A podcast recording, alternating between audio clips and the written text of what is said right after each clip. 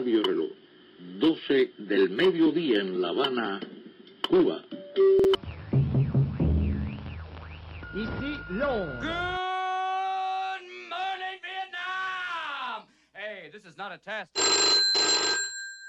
Allô le monde avec Elisa sur RJR. Bonjour à toutes et à tous, chers auditeurs. La vaccination en Europe, un plan de 1900 milliards de dollars à la rescousse des États-Unis, la réouverture des restaurants et de l'économie israélienne.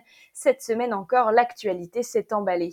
Mais aujourd'hui, j'aimerais m'attarder sur la diplomatie sanitaire.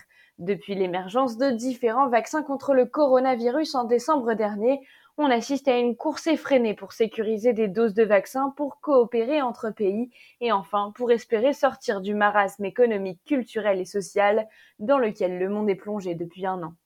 La géopolitique internationale ne passe plus par des intérêts économiques mais par la santé.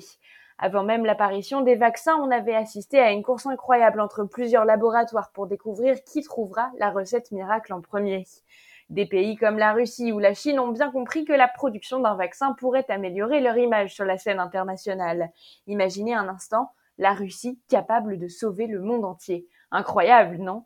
Différentes stratégies de vaccination ont été mises en place. Si aux États-Unis on se concentre d'abord sur sa propre population, la Chine, elle, exporte à tour de bras ses doses de vaccins sans se préoccuper des stocks pour sa propre population.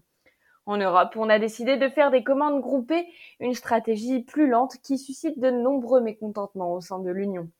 Au niveau international, l'OMS, l'Organisation mondiale de la santé, a lancé il y a quelques mois l'opération COVAX pour assurer l'envoi de vaccins aux pays les plus pauvres. Mais comme on peut s'en douter, même contre le coronavirus, la solidarité internationale n'est pas aussi grande que l'on pouvait l'espérer. Au début du mois de février, 45% des injections avaient été réalisées dans des pays développés, représentant pourtant moins de 10% de la population mondiale. Alors les pays les moins développés cherchent eux aussi à établir des partenariats avec d'autres pays capables de les aider. Et s'il y a un pays qui a bien compris l'importance de ces vaccins sur le plan diplomatique, c'est Israël. Leader de la vaccination dans le monde, le pays rouvre tout juste son économie après avoir vacciné plus de 50% du pays. Et depuis quelques semaines, Benjamin Netanyahou, le premier ministre israélien, multiplie les rencontres avec des dirigeants du monde entier qui n'hésitent pas à faire le déplacement jusqu'à Jérusalem pour espérer ramener à la maison les précieuses doses de vaccins.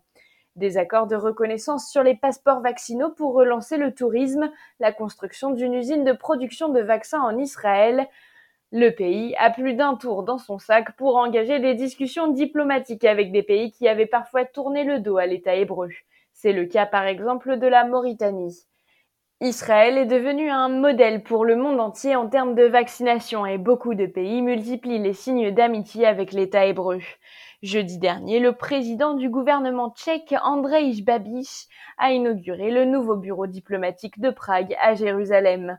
Une solidarité en matière sanitaire qui se traduit concrètement par des mouvements diplomatiques très forts amenés à rester sur la durée.